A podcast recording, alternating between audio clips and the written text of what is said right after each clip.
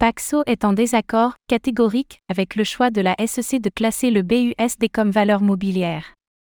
Bien que Paxo arrêtera bel et bien d'émettre le BUSD de Binance à partir du 21 février, la société s'est défendue dans un communiqué en affirmant que le BUSD ne pouvait pas être classé en tant que valeur mobilière. Par ailleurs, Paxo s'est dite prête à se lancer dans un éventuel litige avec la SEC dans le cas où l'organisme se montrerait fermé au dialogue.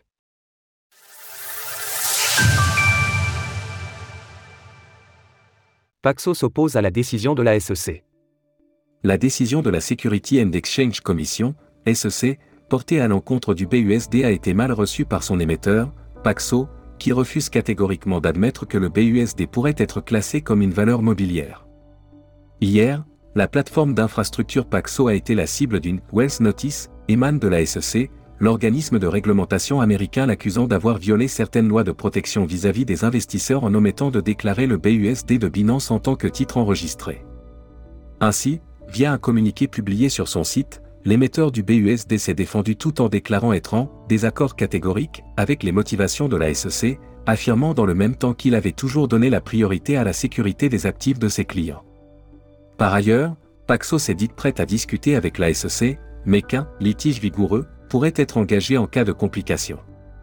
Paxo est en désaccord catégorique avec le personnel de la SEC, car le BUSD n'est pas une valeur mobilière en vertu des lois fédérales sur les valeurs mobilières. Pour être clair, il n'y a sans équivoque aucune autre allégation contre Paxo.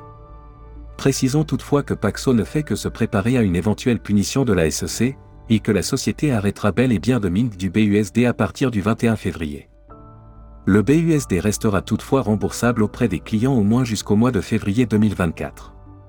Un vent de panique souffle d'or et déjà auprès des investisseurs ayant choisi d'héberger leur crypto-monnaie sur Binance, le plus grand exchange au monde ayant vu l'équivalent de plus d'un milliard de dollars de stablecoins sortir de sa plateforme depuis l'annonce.